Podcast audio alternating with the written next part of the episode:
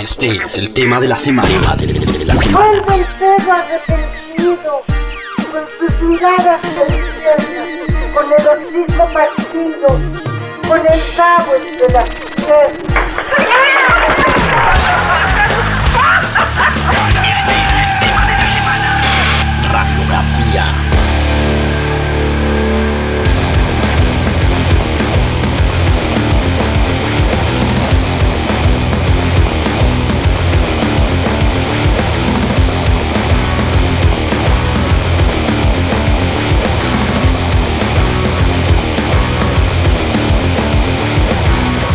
Estaba escuchando el disco esta mañana y, y- y- y lo que yo pensaba, y casi que podemos empezar con esto, yo lo, lo que yo pensaba es que cuando uno comienza a ponerse viejo, porque todos nos están saliendo canas aquí, y se pone uno a pensar en la época del, del peyote, eh, cuando ve uno bandas con tanto tiempo y tantos años y tanta experiencia, pues como que las cosas se van poniendo suaves, ¿no? Y, y uno se da cuenta que bandas que fueron muy agresivas, que fueron bastante contestatarias en su comienzo, como que los años los van poniendo como un poquito más suaves.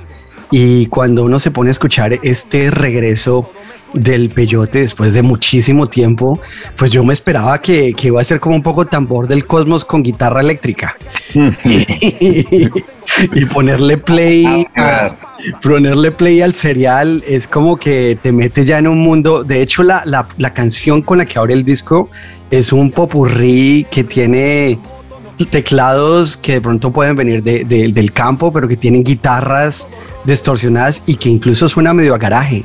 ¿Cómo, o sea, si el vino con los años se va poniendo así como con sabores más extraños, eh, pues, ¿cómo, ¿cómo han pasado los años para que el peyote suene así? Eh, Eh. ¿Vos, Juan o yo? un poco cada uno. Sí. Eh, nada, es bien interesante eh, porque nos costó muchísimo llegar a darnos cuenta de qué podía ser importante y relevante para ser el peyote del 2021. Eh, empezamos a escribir canciones hace como 3, 4 años eh, de vuelta, porque habíamos hecho algunos shows, pero no, no estábamos funcionando como, como un grupo creador de nueva obra. Y entonces cuando empezamos a escribir canciones, escribimos un par al comienzo que no las escuchamos después en frío y dijimos, esto no es el peyote asesino. Y ahí surgió la pregunta, ¿qué es, qué tiene que tener algo para que sea del peyote asesino? Y la verdad que nos costó trabajo darnos cuenta de cuáles eran los ingredientes y la, manera de, trabajar entre nosotros. Pero creo que eh, encontramos eh, un lugar para Peyote que es muy importante que lo ocupe. Es un lugar que, o sea, la personalidad musical de Peyote este, es muy radical, es muy juguetona, tiene un montón de ingredientes que, bueno, que si conoces los primeros discos, este, lo, tienen muy claramente.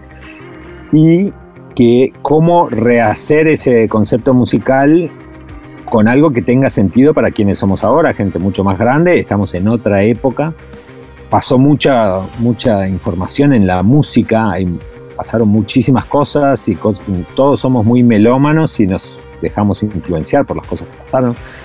Entonces, y también como que volver a tener la voz del peyote que tuviera sentido hoy y cómo ese, esa voz tan particular y tan extrema por momentos y tan irónica y tan políticamente incorrecta era una necesidad, porque venimos también de un momento muy complaciente, muy de lo políticamente correcto, muy del, del rosadito y eh, como de la, de la cosa muy eh, cozy, muy delicada. Y, De este, muy de bailar quieto, ¿no? muy de bailar quieto, totalmente. Y este y también en- eh, justamente en este momento post pandemia, me parece que nada que eh, por los caminos que agarramos llegamos a hacer un, un álbum que tiene mucho sentido para este momento, es muy contemporáneo, ¿no? Siendo como una propuesta que viene ya de hace tanto tiempo, ¿no? Yo, yo creo, complementando un poco lo que, lo que decía Juan, eh, fue, parte del proceso fue recuperar los métodos de, de composición, pero al mismo tiempo que esos métodos de composición lograran o nos permitieran hacer algo que tuviera sentido en, el presente. Es decir, no, no tenía sentido ponerse a, recrear de manera exacta aquello que habíamos hecho, eh, pero tampoco necesariamente el camino era ablandarse. Eh, quizás el camino eh, fue, digamos, un poco como decía Juan, qué elementos eran interesantes o radicales o atractivos o, lo que fuera que tenía el peyote y traerlos a, un vocabulario nuevo que si bien reconoce la existencia de ese pasado, no se queda o no quiere copiar ese, ese, pasado. Eh, eh, Juan lo decía, somos todos muy melómanos, entonces el peyote en aquel entonces fue creado por gente que también era muy melómana y que se dejaba influenciar por las cosas que estaba escuchando. Bueno, no estamos escuchando las mismas cosas, el, eh, inclusive los géneros pueden ser otros o, las referencias pueden ser otras, pero lo que sí queríamos era conservar o digamos recrear es ese personaje que es el peyote, que, es como un tipo que, no, que aparte no somos exactamente ninguno de nosotros. Si, vos mirás las trayectorias por separado de cada uno de nosotros, todos fuimos a, buscando cosas que son que tienen que ver con otra clase de, expresividad que capaz que es como más de autor, si se quiere. El, peyote es como una especie de, puede ser de Frankenstein o, de, o de cubo de Rubik que se arma de personalidades muy diferentes que aportan cosas a, un plato al que cada uno de nosotros no llegaría nunca por su cuenta. Claro. Hablemos un poco de la guitarra eléctrica, tan olvidada por estos días y tan presente en el disco del Peyote y tan presente incluso frontalmente, ¿no? Ya si lo hablamos desde la producción, las capas, incluso las hay capas de sintetizadores que parecen guitarras eléctricas. Eh, y, en un momento en el que nadie está usando la guitarra eléctrica y el que la usa no quiere que se note, eh, estamos probablemente, yo estaba haciendo un pequeño recorrido ya cuando empezamos a llegar a estos meses, ya noviembre, empezamos a hacer ese barrido por los discos del año y creo que no veo ninguno que tenga una potencia de guitarras como la que puede tener este, este serial. Eh, no sé si fue muy intencionado el, hecho de tener esas distorsiones, esas atmósferas tan frontales ahí, o, o, cómo, llegaron a eso. Este, nada, el, el sí llegar a tener ese sonido así como lo escuchan en el disco grabado, capturado, este, a mí me parecía interesante. Eh, retomar esa, esa beta de música de guitarra súper este, pesada y un tipo de guitarrística que hacíamos eh, en el Peyote original y que también ha tenido su evolución y hoy en día hay grandes bandas que tienen un sonido muy interesante de guitarras y una música muy interesante. Por ejemplo, Gojira, que fue una de las cosas que que nos, que nos refrescó un poco el, amor por, ese sonido tan pesado. Fue una cosa totalmente buscada y trabajada para tener en el disco. Y me parece también que eh, a veces la moda funciona por las antítesis, ¿no? O sea, eh, luego de tantos, tantos discos de trabajar con sintetizadores o con otros tipos de sonidos, volver a buscar a encontrar algo nuevo también en este sonido de guitarra que viene de la, herencia del rock pesado y el metal y encontrar algo que nos gustara. Este, me pareció a mí que era muy interesante. El sonido de Peyote hoy en día es un sonido muy sofisticado y muy radical y agresivo a la vez. Entonces es una combinación interesante, porque es muy fino y muy radical. ¿no? Es, eh, creo que es una de las cosas que hace al sonido de Peyote eh, muy atractivo ¿no? y, que, relevante en este momento. Mm. Yo una, una cosa sobre eso, cuando éramos más jóvenes, con Juan siempre como que cada quien intentaba eh, llevar el peyote a su huerto, ¿no? Onda, yo quería que todos los temas fueran pesados y Juan quería que todos los temas fueran sofisticados. Entonces, eh, y a veces estábamos semanas discutiendo.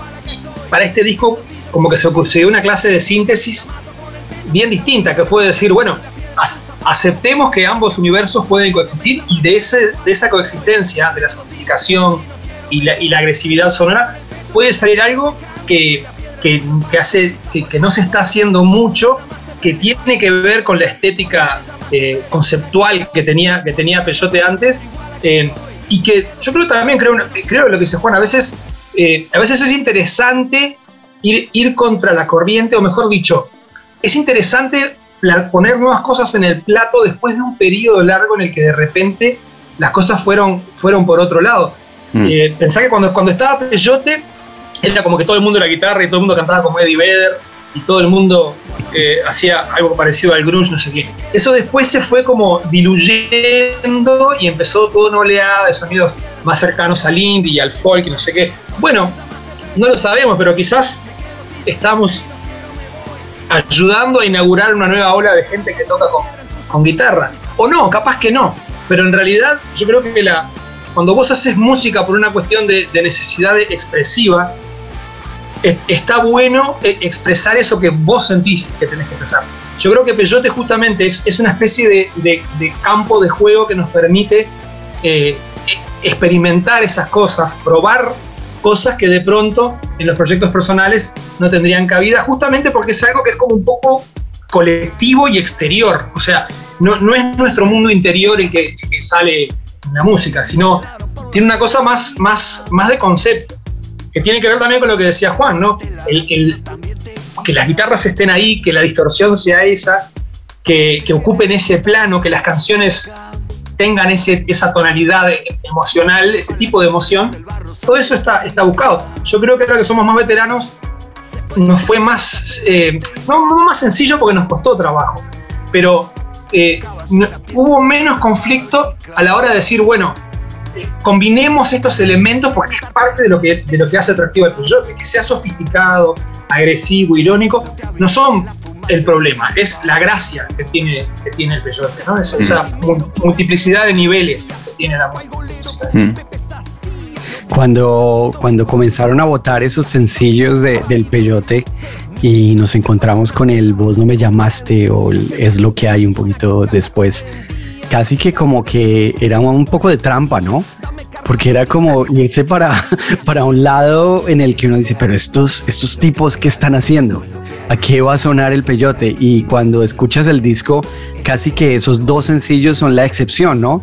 Del disco, porque te pones a escuchar el disco de comienzo a final y tiene como un índice de guitarras, de canciones, pero de repente los sencillos son como las excepciones del disco.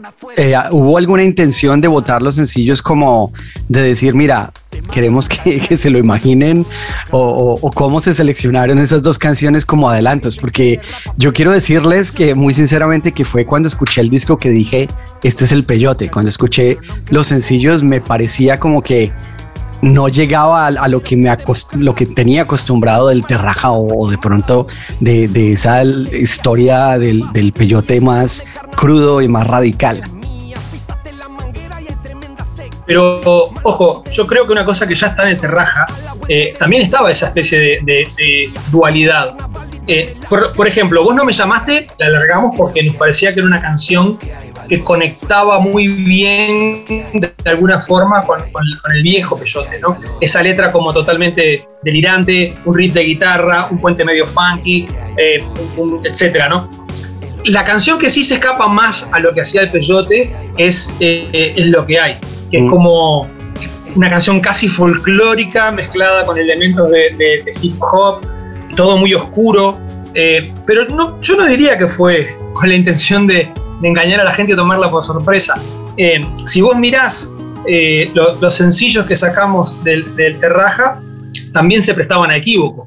Vos escuchabas cable pelado y si te tomaba por sorpresa criminal, te, te torcía la cabeza, ¿no? Entonces, eh, yo creo que en realidad lo que ocurre es que la, la música de, de Peyote tiene, dentro de un mismo disco tenés, hay ocho estados de ánimo distintos y hay, y hay una cantidad de recursos musicales puestos en juego que no siempre van para el mismo lado. Eh, eh, yo diría que el común denominador que tiene es la energía y el personaje ese que es como un perdedor que se pasa sufriendo todo el disco, pero que después de eso la, la- la cantidad de recursos y géneros que se pueden dar cita en, un disco de Peyote son incontables. Eh, creo que el peyote se entiende eh, escuchando varias canciones, porque son todas muy distintas, pero cuando las pones todas juntas resuenan unas con otras y ahí es que cobra sentido. Por eso era tan importante para nosotros hacer un álbum y el concepto de álbum en este momento que está tan devaluado para alguna gente, pero para nosotros Claro. termina de darle forma a la obra. Realmente hay temas que eh, se entienden al lado de los otros, ¿no? Es como vos decís, los singles solitos de repente no, Claro. no transmitían bien lo que estábamos haciendo, pero puestos en el contexto del disco se contrapesan con los otros temas. Eso me parece algo muy peyote. eh, es parte de la estética y también es parte de la estética eh, el trabajar en álbum, ¿no? Como una obra un poco más grande, una pieza un poco más compleja y que se alimenta de estos temas muy diversos, ¿no? Este, pero claro, cuando lo escuchás todo junto, la tónica general del disco de repente es más pesada por la densidad de las letras, aunque haya temas más, más eh, graciosos o más, más musicalmente más cálidos, pero en el contexto este, toman otra, otra, otro tono, toma otro tono todo, ¿no? Y la verdad que yo estoy súper contento con la salida del disco, aparte eh, eso fue hoy y todos los comentarios, porque siempre hay alguien que dice, uh, no, la verdad que no me gustó, me gustaba más antes. ¿no? No, los comentarios son súper positivos, viste, todo el mundo como muy flasheado por, por, por el álbum, como álbum, ¿no? Y como la escucha del álbum, ¿no? Escuché tres veces el álbum. Claro, claro. Eso es algo que no pasaba, ¿no? Que hacía mucho tiempo que no escuchaba a alguien que te decía, escuché tres veces tu álbum.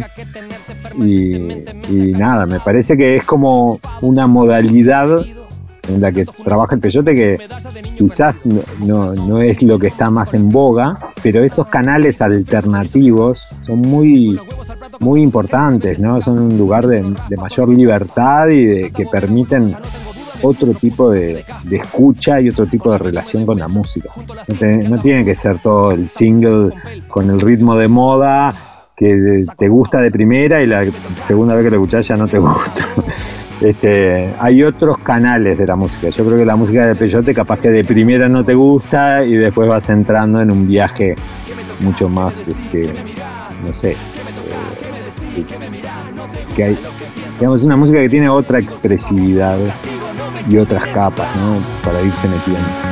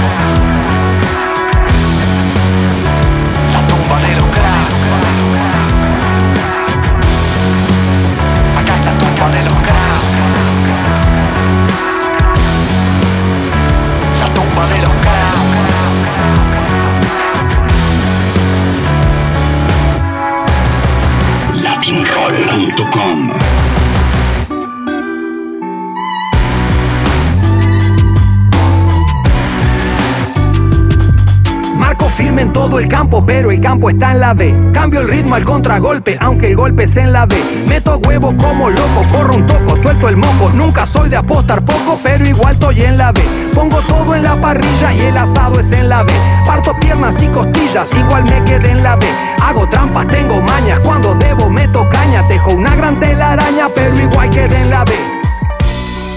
De hecho, soy una de esas personas que se lo escuchó tres veces porque cuando Fernando me lo mandó, me desperté a la mañana siguiente, le di play y dije, ¡Ah! uff, ¿qué, es esto? Entonces lo volví a poner y esperé a que pasara un día para volverlo a poner para saber si realmente eh, me lo había soñado o qué, o qué era lo que, lo que estaba pasando.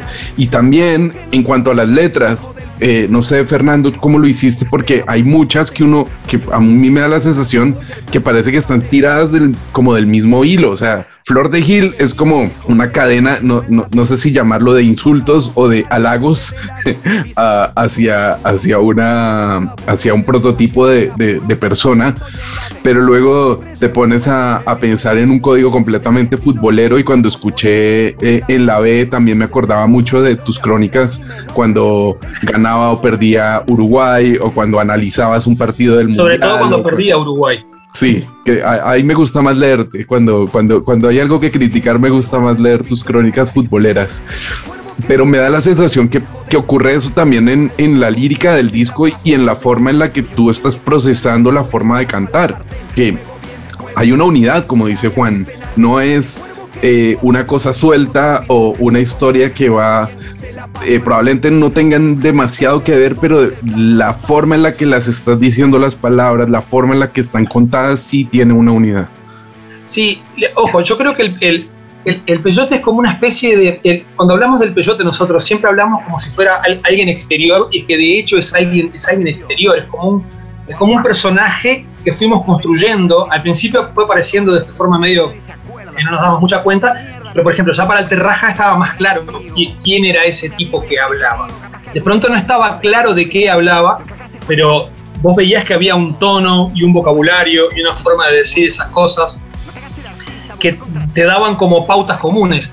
En Flor de Gil, por ejemplo, eh, no, no, es, eh, yo creo que no es insultos, al revés, es como el registro de la situación de un tipo que es un poco un desgraciado, el tipo cumple las reglas, llega en horario, aunque tenga fiebre, el tipo va a trabajar, marca tarjeta, saca tarjeta, no sé qué. El tipo se sacrifica por el equipo y al final es un gil, o sea, un, nabo, un.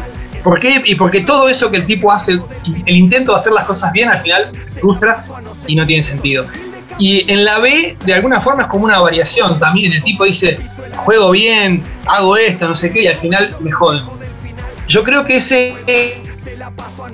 Ese ese personaje que sospecha de que, los dados están cargados, es como, ese es el peyote, es el tipo que sale a la vida eh, eh, y a veces se calienta con lo que pasa y a veces se para en un lugar como más humilde y dice, bueno, pero yo intento hacer las cosas bien y al final viene la vida y le da una bofetada, ¿no?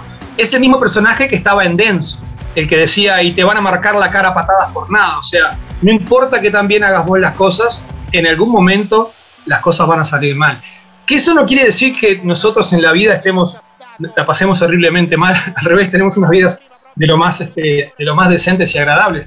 Pero también es lindo, y eso me parece interesante señalarlo, también en un contexto en el que mucha parte del hip hop, por ejemplo, eh, se ha convertido en una especie como de, de, libro de autoayuda, en el cual te dice, vos podés superar los problemas, ánimo, no sé qué, no sé cuánto. Bueno, hay una parte de la realidad que es que hay algunos problemas que no lo podés superar. Por ejemplo, si sos una calle y te atropella un ómnibus, eso no lo podés superar. El ómnibus te atropella y te mata.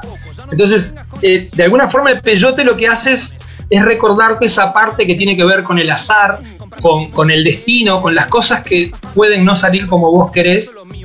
Y claro, de repente no es una visión muy edificante de la cosa, pero, pero también es interesante buscar narra eh, preguntarle a ese personaje cómo ve las cosas y desde dónde ve las cosas. Ojo, perdón, una cosa más. Las letras no las hago yo solo, las letras las hacemos con, con Carlos Casacuberta, con quien compartimos una visión similar de las cosas. Lo, lo, hablábamos un poquito al, al comienzo de, de, la entrevista cuando nos, nos lanzamos a hablar de, de, lo que suena el peyote. Y bueno, cuando tienes las 10 canciones de, del disco y te aparecen 8 con contenido explícito, que, que, que, ya nos trae como un poquito a la rabia que está aquí adentro. Y volviendo a lo que decía al comienzo, que uno cuando se pone viejo como que se resigna y, y cuando uno es como adolescente es cuando quiere ser lo, lo, más rayado del mundo, pero se pone viejo y se resigna. Esto es como volver un poquito a, a, a ese no entendimiento de la sociedad, no, no entendimiento de, de por qué las cosas, claro, exacto, de por qué, por qué las cosas son como son y es un poco la historia que contabas, Santulo. Quiero hablar un poquito de, de ustedes que llevan como un crecimiento musical muy importante, ¿no? Y, y campo, no solamente desde el punto de vista de campo, eh, sino también del bajo fondo, de, llegar como al top o a lo más alto a nivel musical estético que la música latinoamericana ha visto, ¿no? Al lado de Santa Olaya, tú también, Santulo, con, con bajo fondo presenta como que el hip hop era como un hip hop de una estética bastante alta. ¿Qué tanto costó de pronto quitarse un poquito de la estética. Me imagino que si, si ves la guitarra y decir, mira, si estuviera con bajo fondo, de pronto este sería como un disminuido y lo haría como un poquito más, con más, más cuidado. Y, y, y aquí es como pasar de acordes a, del uno al otro muy rápido.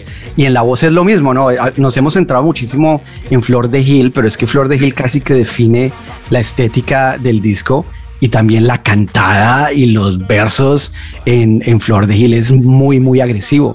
De cómo fue esa, no, no voy a decir transformación, pero es volver un poquito a la adolescencia de alguna forma. Yo creo que eh, es un sonido muy, este, difícil de hacer igual, aunque no tenga la. Tiene otras herramientas musicales y de repente la música en el peyote eh, no tiene acordes disminuidos y, como eh, la sofisticación en, en, en, la complejidad armónica, pero tiene otro tipo de complejidades. Yo creo que eh, a nivel rítmico y de textura de sonido es muy, este, tiene, es muy elaborado. Este, pero al mismo tiempo conectar con esa energía tan visceral es complicado. Y lo que decís vos, cuando te vas poniendo más grande, es más complicado, ¿no? Darte el espacio de conectar con lo visceral y con esas emociones como más este, directas y inmediatas y, quizás radicales que de, repente afloran más fácil cuando sos más chico, más joven, lo que decías de la rebeldía o de, o de no sé, eh, para mí es bien interesante en ese sentido el peyote es como totalmente atemporal, ¿no? O sea, puede, podría ser música hecha por gente de no se sabe qué edades, pero este, tiene, logra conectar con, ese, con esa reacción más directa y un poco más este, espontánea. Y eso no lo hace más simple, lo hace. Eh, es, es, también difícil llegar a capturar y a poner en, una canción, a poner en palabras, a poner en música, en sonido, en la producción del propio disco. Eh, lograr este, eh, esta, este, este sonido que es un, un poco más visceral, más radical. Eh, nada, en un momento pensamos que no íbamos a poder hacerlo. Cuando empezamos este proceso y esas primeras canciones que tuvimos que tirar a la basura, eh, no tenían nada de esto que estamos hablando. Eran como más complacientes, como más blandas, no había urgencia. Más rock and rolleras. Más rock and rolleras, un, como llena de lugares comunes, de cosas que te sonaban como que ya habías escuchado antes. Uh -huh con menos personalidad y la verdad que en ese momento eh, tuvimos temor de no poder conectar de vuelta con esa energía. Ah, no me dijiste nada de eso entonces, vos. Y sí, lo que pasa que en un momento eh, ese proceso lo hicimos muy así como en sala de ensayo, todos tocando juntos, en un esquema muy tradicional de banda de rock. Después decidimos optar por el camino como de más diseñadito y nos juntamos yo y Santulo y como que lo craneamos un poco más y ahí apareció este eh, Vos no me llamaste. Y en una reunión que tuvimos con el grupo, estaba todo el grupo y viendo si hacíamos el disco, no hacíamos el disco, si tocábamos o no tocábamos, o bueno, qué iba a ser de la vida del peyote. Me acuerdo que teníamos ese demo ahí y los otros del grupo no lo habían escuchado y lo pusimos ahí en un, en un equipito pequeño de eh, reproductor de música y todos quedaron como, bueno, esto sí es el peyote, ¿no? Ese sonido que salió, que era una maqueta, pero tenía todos esos ingredientes. Era vos no me llamaste, que ya empiezan los cuatro primeros versos, es una sarta de groserías sin ningún sentido. Ese nivel de capricho y de, eh, sí, esa arbitrariedad y esa explosión de, de ese grito, ¿no? Es- son recursos expresivos abstractos por momentos, ¿no? Porque vos pones un montón de groserías y no tiene ningún sentido, es como un- es, es- es, es puro grito, digamos, es como Funciona por la- efecto de tirar la pintura contra el cuadro con un baldazo, ¿no? Como hacía Jackson Pollock. Este, eh, nada, eso es peyote, ¿no? O sea, todos reconocieron en ese momento, bueno, acá hay un tema del peyote y ese tema nos, nos dio la energía y la valentía para meternos más todavía y empezar a hacer este disco. Mm. Y- Yo sobre, sobre el tema de lo de la rebeldía y la edad, yo creo que lo que ocurre, a ver, cuando lo que ocurre me parece a mí es que a medida que uno se va haciendo viejo, la rebeldía va adquiriendo formas que capaz son un poco más sofisticadas eh, o, o más matizadas. Yo creo que, por ejemplo, en, est- en estas letras sigue apareciendo una, una especie de, de de incomodidad o de, o de sospecha o de, o de malestar que estaba antes. Lo que tiene es que, claro, tenés 23, 24 años más, no podés usar los mismos recursos eh, líricos que utilizaste en, en su momento, porque eso sería como asumir que no te ocurrió nada interesante en los últimos 23 años. Claro. Entonces, yo creo que el, el- el espíritu, el espíritu burlón que a veces tiene la letra del peyote, o, o ese espíritu como de, de generar impacto a través de, de palabras, eh, que si vos mirás la frase decís de qué está hablando este anormal, eh, yo creo que eso tiene que ver con darle una vuelta más, buscarle un giro más a esa, a esa vieja rebeldía. Eh, yo lo que creo es que eh, por quienes somos todos ahora, el, el- el elemento ese de, mirar críticamente la realidad sigue estando. Lo, que pasa es que no necesariamente, quizás sea como, es más premeditado. Lo que decía Juan, ahí juntamos en el comienzo de Vos no me llamaste, juntamos un montón de insultos y disparates. Bueno, eso no es que se nos juntaron las, las palabras por casualidad. Queríamos juntar las palabras en ese arranque, en el primer single, y que fuera una especie como de, de- test de fuerza, ¿viste? Bueno, ¿qué pasa si junto todo esto acá? Y después, ¿qué pasa? ¿A dónde puedo ir en las siguientes canciones? Eh, creo que el peyote este es menos, tiene menos de azar que, que que las, que las viejas encarnaciones de peyote, sobre todo la, del primer disco, que era como éramos todos mucho más jóvenes e inexpertos. Claro. Eh, eh, bueno, pero al final hicieron un, un- casi que una bomba atómica, la detonaron en frente de los otros integrantes, con Carlos, con Daniel y con Pepe.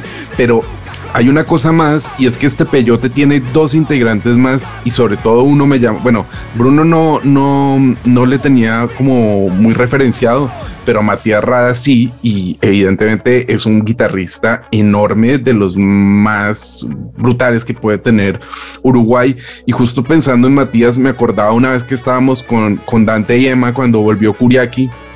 Y se parece mucho a lo que estaban contando ustedes del Frankenstein.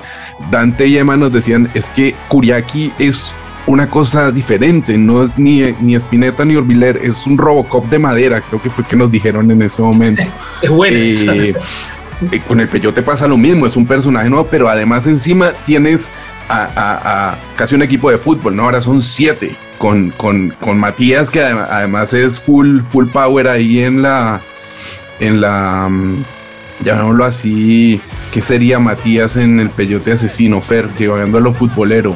Un y es como, es refuerzo, como un, claro, un puntero, ¿no? un puntero, sí. Un puntero que te manda buenos centros y a veces cabecea. también. ¿Cómo fue la incorporación de estos dos fichajes, Eh, Juan? Eh, fue casual porque eh, hace, en el 2016 hicimos un par de conciertos en un lugar bien grande acá en, Montevideo, que es el Teatro de Verano. Y unos días antes ya estábamos en la preparación del show y tickets vendidos. Y Carlos Casacuberta tuvo un problema de salud y lo tuvieron que operar urgentemente. Por suerte todo pasó y se recuperó al tiempo, pero no podía hacer el concierto. Entonces, ¿a quién llamamos que pueda ocupar el lugar de Carlos? Hacer la guitarra de Carlos y cantar las partes de Carlos. Y este, no me acuerdo por dónde vino y alguien dijo, no, porque Matías Raba, que canta muy lindo y tiene, toca increíble la guitarra, era muy fan del peyote cuando muy pequeño, así de adolescente, aprendió a tocar la guitarra sacando los temas del peyote. Entonces, este, nada, lo convocamos y para él era como un tipo sueño adolescente, ¿no? Tocar en la banda que le gustaba de, de pequeño. Y nada, fue muy lindo porque era un lugar muy conocido por él desde otro lugar, ¿no? No por ser músico de la banda, él es un gran músico, pero no por ocupar un rol en la banda, sino por ser fan de, desde muy chico. Entonces, nada, enseguida enganchó eh, y empezó, eh, ocupó el lugar de Carlos en esos conciertos. Y cuando pasó el tiempo y Carlos ya estaba recuperado, este, sentíamos que ya no podíamos tocar sin Matías. Era un integrante eh, como que llegó y bueno, se tiene que quedar. Era un amuleto también para nosotros en el sentido de eh, es el hijo de Rubén Rada, que es un gran músico, es uno de los grandes cancionistas y referentes de la música uruguaya eh, típica, digamos.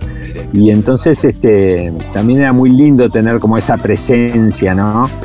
Eh, entonces nada, eh, reconfiguramos algunos arreglos y, la manera en que funcionaba la banda y aparte es un guitarrista finísimo y con un sonido muy interesante, así que nada, eh, quedó, no se, no, no se pudo ir más. Y Bruno Tortorella, el Peyote siempre tuvo teclados y electronics y cosas este, de programación, pero cuando íbamos a tocar en vivo la teníamos que mandar en una grabación porque eran cosas importantes para las canciones pero que no, no había ningún músico responsable porque eran mayormente cosas que yo programaba pero después en vivo tocaba la guitarra.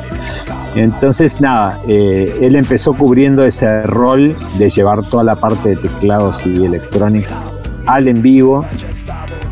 Y este y nada y nos entendimos muy bien también una persona muy linda y también dijimos, bueno, en esta nueva etapa, primero que, que queríamos que ellos participaran del disco, que no fuera, porque eh, al principio eran como músicos que nos acompañaban en vivo, pero también ahora como que decidimos, bueno, es una banda y todos eh, intervinieron en el disco y aportaron su granito de arena y su, su detalle aquí y allá y nada, estamos re contentos con el, también con el grupo humano ¿no? que hay en el Peyote y con, y con cómo poder hacer música en esta etapa, llevarnos bien y ir desarrollando este proyecto de una manera eh, virtuosa ¿no? y linda para todos, para Mm. nosotros y para las expectativas y que, que sea algo muy llevable, digamos, y, y desarrollable. Puedes decir la palabra orgánico y no está mal.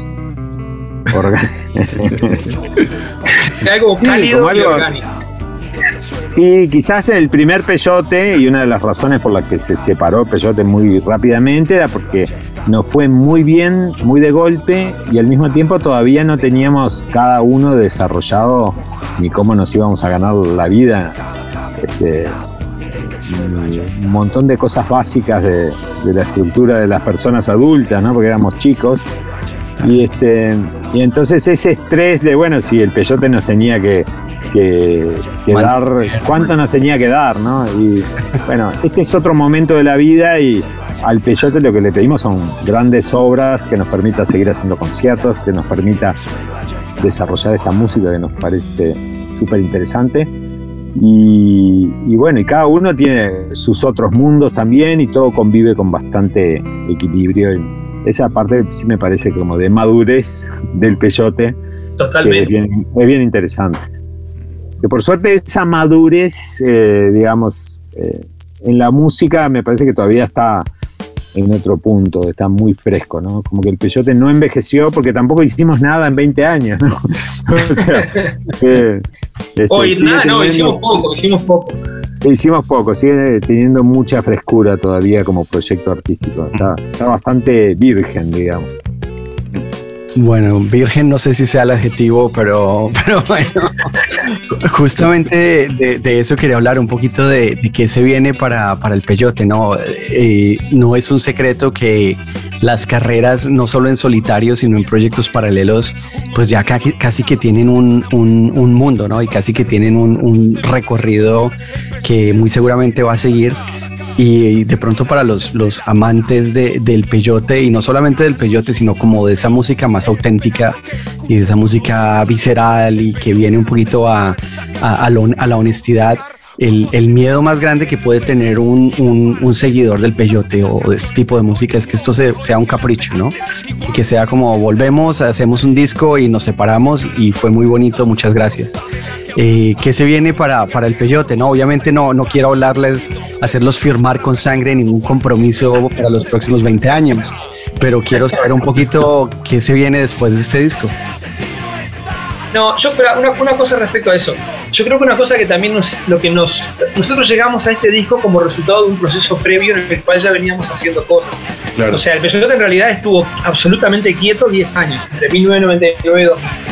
Después en 2009 nos invitan a cerrar el Pilsen, un festival muy grande, metemos un par de teatros de verano y ahí quedó como plantada la semilla. O sea, nos dimos cuenta, por ejemplo, y la frase que voy a utilizar es una frase de nuestro baterista Pepe Canedo, que cuando fuimos y tocamos la primera canción y salió, dijo, no hay caso, este grupo tiene memoria musical. O sea, nos dimos cuenta de que la banda seguía, el batero contaba cuatro y la banda se armaba. Después había que hacerlo funcionar y pulir, no sé qué, pero seguía habiendo esa especie como de, de, pequeña maquinita que funcionaba, seguía funcionando. Porque eso es otra cosa que nos, también nos dimos cuenta, el peyote en vivo es el lugar en el que te termina de convencer de que vale la pena escuchar peyote.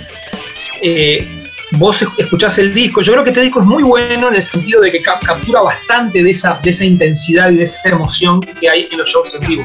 Pero venimos de un proceso de, estábamos diciendo, casi 10 años en el que hemos venido tocando juntos y el que la voluntad de hacer cosas juntos fue creciendo hasta el punto de, de hacer este disco. Es decir, no... Eh, el disco es resultado de un proceso. Entonces, yo creo que eh, la idea de que llegamos hasta acá y, nos vamos a volver a pelear podría ocurrir, pero no está en la cabeza de nadie, ¿no? Eh, o decir, bueno, no, paro todo acá y me voy a hacer un máster en zoología australia. Puede ocurrir, pero yo la sensación que tengo es de que justamente este disco es una herramienta linda y, y de alguna forma a, actualiza a la banda de cara a, a seguir haciendo, a seguir haciendo música, a, a, presentarla en vivo. Yo confieso, a mí eh, canciones como Flor de Gil o mismo Tierra Derretida, me muero de ganas, o sea, me he pasado ensayando los culturales esos de mierda durante todo el año para poder hacerlos bien en vivo, porque me muero de ganas de hacer eso. O sea, yo hace mil años que escucho heavy y nunca había hecho culturales y digo, está, estoy como, como, como gurí chico, ¿no? Está, claro. ahora quiero ir en vivo a hacer, a hacer eso. Y yo creo que esa sensación, tal vez hemos ido viendo a medida que incorporábamos los temas nuevos al repertorio, tenemos ganas de tocar esas canciones. Y a la vez las canciones viejas tampoco las tocamos tanto como para estar cansados de ellas. Esas canciones las dejamos, o sea, no las hacemos, lo que decía Juan, virgen en ese sentido, no las hemos tocado tampoco una cantidad de veces. Yo que sé, si las hemos tocado en vivo 20, 30 veces o 40 en, este, en estos 10 años, es mucho. Es decir, esa música sigue estando fresca y sigue, seguimos teniendo ganas de tocarla.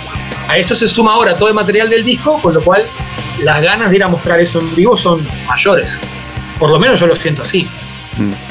Eh, hace un momento mencionaste Tierra Derretida y es otra de las canciones que a mí en lo personal más como que me sacudieron de todo, de todo el disco, como que va todo en una dirección y llega Tierra Derretida y te hace el disco, ¡pum! Te manda para otro lado. Y creo que Juan lo comentaba hoy en, en, en una red social que era como también de sus favoritas. Hablemos un poco de esa canción. Y Tierra Derretida es bien interesante porque como que por un lado tiene un sonido medio stoner, así de fuzz en la guitarra, y por otro lado tiene un, ritmo y unos beats que tienen que ver con el trap. Entonces es como una combinación ahí media imposible, pero eh, hay una un momento de... O sea, el trap es un heredero del hip hop pero también es un heredero del rock pesado y el metal. Este, esos tempos que tiene el trap de 70 bits por minuto, ¿no? Con, con el, el, el backbeat ese, este, conecta muchísimo con, con, con, eh, con sonidos que Sabbath.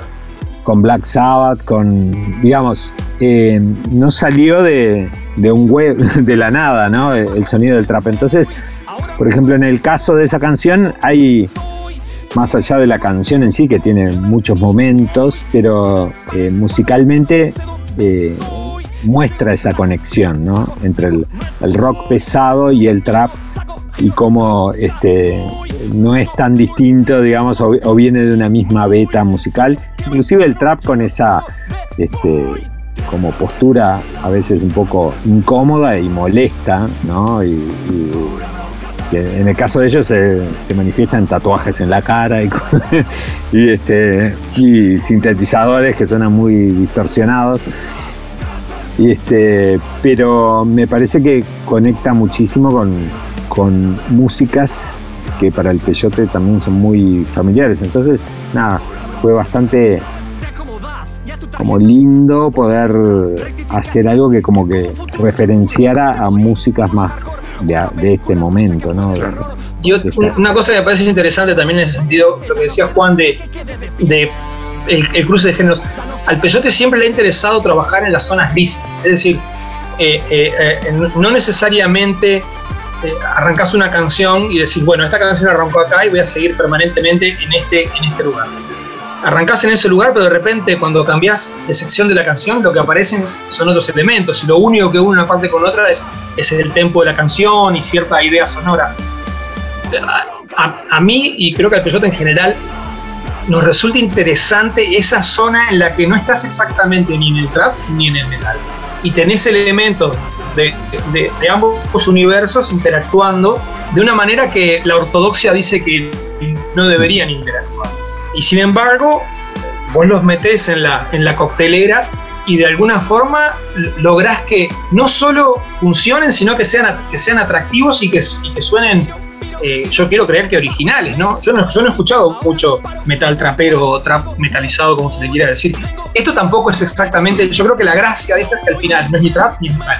Termina siendo un- una canción del peyote que te resulta reconocible por un montón de elementos, que va echando mano de recursos de, músicas que están eh, en, en la vuelta, pero filtradas siempre por el, por el por el filtro de la banda, ¿no? Que a esta altura y con la edad que tenemos es un filtro bastante exigente, digamos, con, con las cosas que pasan por ahí. Claro, claro. Hablábamos de la, de la diversidad y tal vez la última antes de, de despedirnos hasta, hasta la próxima. Hablábamos de la diversidad de las canciones y también está el pop-up de Parla, ¿no? Que es como un poquito eh, de broma, ¿no? Es un poquito una, es una canción muy divertida, pero muy bien, muy bien hecha también, ¿no? De, de, de dónde aparece esta canción. De hecho, en los créditos aparece que está, está Technotronic, pero hay, hay un ahí del peyote, ¿no? Es que la letra, la letra es este, la letra es una vieja canción de Peyote Asesino que se llamaba Tanta Parla y que era una letra así de un tipo que eh, se metía, pero era como una letra muy, muy cargada de, política. De hecho, es de las letras más abiertamente que tiene un discurso que señala a, a los políticos corruptos y no sé qué cosa. En la canción original del Peyote, eso estaba, en el- y nos gustaba de esa canción original, sobre todo esa parte de la letra, porque el resto del tema era, un- era una serie de riffs medio in- intrincados, tipo como Rage Against the Machine, pero más intrincados. Entonces dijimos, esta letra es interesante. Y teníamos ganas de cruzar esa letra o usar esa letra sobre, sobre una música que no tuviera absolutamente nada que ver. Eh, y, esta, y la empezamos a hacer en vivo, esta canción. Eh, si, si te fijas, es, es, es- es una especie como de mashup tocado, Mm. en el cual traes la letra de una canción tuya y la, la haces funcionar sobre una base de una canción que, que es un hit de Technotronic. Pero a la vez vos re- rearmás toda la estructura, no es exactamente la estructura de la canción ni de Technotronic ni de Peyote. Claro. claro. Antes de irnos, eh, quería preguntar por comida. Yo probablemente de los mejores asados que me he comido en mi vida es en el mercado de Montevideo. Sigue abierto ese mercado y también me han dicho que los chivitos están muy caros. ¿Qué tal está? ¿Qué tal está la cosa? caro, Tengo yo- muchas ganas está de volver todo. a Montevideo. Caro, cuesta todo, comparado con, vos estás en Madrid, comparado con Madrid es, es- es un poco más caro, no carísimo, pero un poco más caro. El mercado del puerto sigue abierto. Eh, igual hay más opciones de, de parrilladas eh, muy buenas. Eh, y chivito, bueno, si depende de dónde vayas a comerlo. Igual un chivito no te baja de, ¿qué será? 8 euros. Bueno, No es No tan está tan excesivo. mal. no está tan mal. está ¿no? mal. Yo me lo gastaría. Yo me, yo me lo gastaría. No, no, y, te estoy hablando de un chivito consistente, ¿no? Sí. Con todo. Entre una Big Mac y un chivito, yo creo que el chivito me- En cabeza. Pero a Sebastián, a Sebastián que no le pongan huevo en el chivito. No, por favor, Que no no. le gusta mucho. Ah, el pero lo pedís sin huevo y pedís que te pongan pique, yo qué sé. por ejemplo. Bueno, pues es el peyote después de muchísimos años y es un placer poder hablar con, con Campo y con el, el mismísimo Santulo. Gracias eh, por volver, gracias por la música, por, por el amor que, que le ponen, porque realmente en estos momentos, hablamos un poquito de trap, pero en estos momentos horripilantes en los que nos encontramos, encontrarse con un disco, encontrarse con guitarras y encontrarse con honestidad es algo que muchísima gente está esperando. Así que bueno, como les decía, ojalá que sigamos pudiendo escuchar a- a- al Peyote durante muchísimos años. Y muchas gracias por, por, por este tiempo y estas, estas, estas respuestas a, a tantas preguntas que teníamos guardadas para ustedes. Buena manera Muchas de cerrar, buena manera de cerrar los, los 15 años de Latin Roll, ¿no? Con esta entrevista, Sebas, casi que nuestra penúltima, digamos que la penúltima entrevista del año, así que un placer de verdad volverme, volvernos a, ver con Fer y con, con Juan. Preséntele a los oyentes de Latin Roll alguna de las 10 de este serial para cerrar la entrevista. Bueno, un placer. Muchísimas gracias este, por, por esta entrevista. La verdad que súper lindo todos los, los conceptos ahí que tiraron para debatir un poquito. Y nada, a mí me gusta mucho Pump Up de Parla del disco. Me parece que va, va a ser un, un, un tema muy recordado porque tiene toda esa parte así muy, muy graciosa de, de- muy lúdica de juego. Este, así que bueno, un placer charlar con ustedes. si no estamos vos, yo y eso nos jode a los dos o pensás que zafás. Todo el mundo atrás el problema está acá aunque parezca no estar. La violencia de todos los días es más efectiva que la policía. Putear contra el poder putear dejando cada cosa en su lugar. Y los hijos de perra se cagan en mí se cagan en vos en ellos y en todo lo demás o pensás que zafás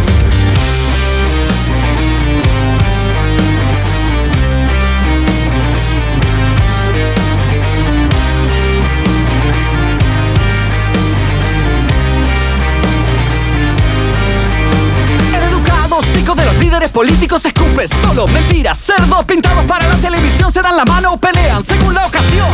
No existe un principio y tampoco un final. La violencia de todos los días es más efectiva que la policía. Putear contra el poder, putear dejando cada cosa en su lugar. Y los hijos de perra se cagan en mí, se cagan en vos, en ellos y en todo lo demás. ¿O pensás que zafás?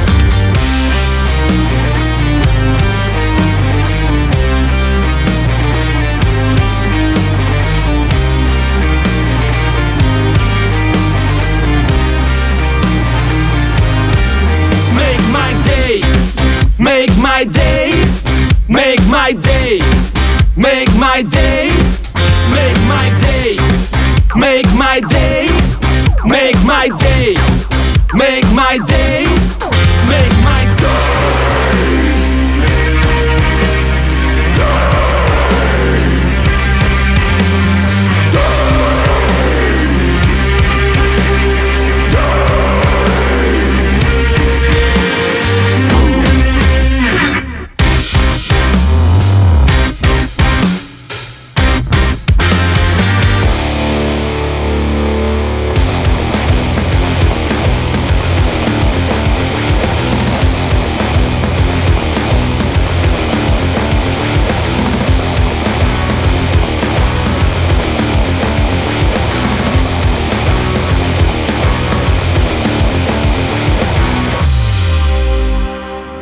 Hola, soy Fernando Santuro de Peyote Asesino y estás escuchando Flor de Gil. Latinroll.com Me quedo quieto y completo en secreto el formulario. Yo soy el otario que corre detrás de la liebre cumpliendo el horario aunque caiga de fiebre. Ah, de la rocola, yo no soy el héroe. Tengo boleto de ida, tengo la piña prohibida. Si pierdo, me acuerdo, soy lerdo, no muerdo ni ladro. Yo solo juego pa'l cuadro. Si me la das, la devuelvo, resuelvo y con eso te absuelvo. Aunque disculpas te pido, al rato me olvido. Todo me suena igual de jodido. Caso el remoto y apago. Inhalo el humo y después lo trago. Ya no le creo al botón que me marca el final del recreo. Aunque no tengo causa, tengo dos minutos después de la pausa. Eso es todo. Y si no llego, me jodo. Tiro y anoto, tripleo, reboto y la moto no quiere arrancar. Está todo roto, lo noto, soy rompe pilotos, igual no lo voy a arreglar.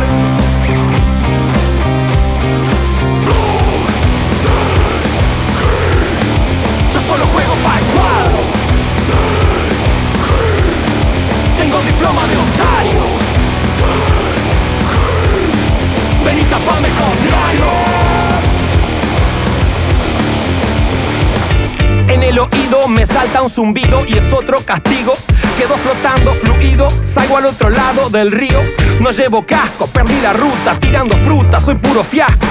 Salta viruta y me asalta la duda de que me falta otro confite en el frasco. No hay quien te invite a la jite y te quite la mancha indeleble del alemán que te mueve los muebles y manda un emoji de vallas de Goshi.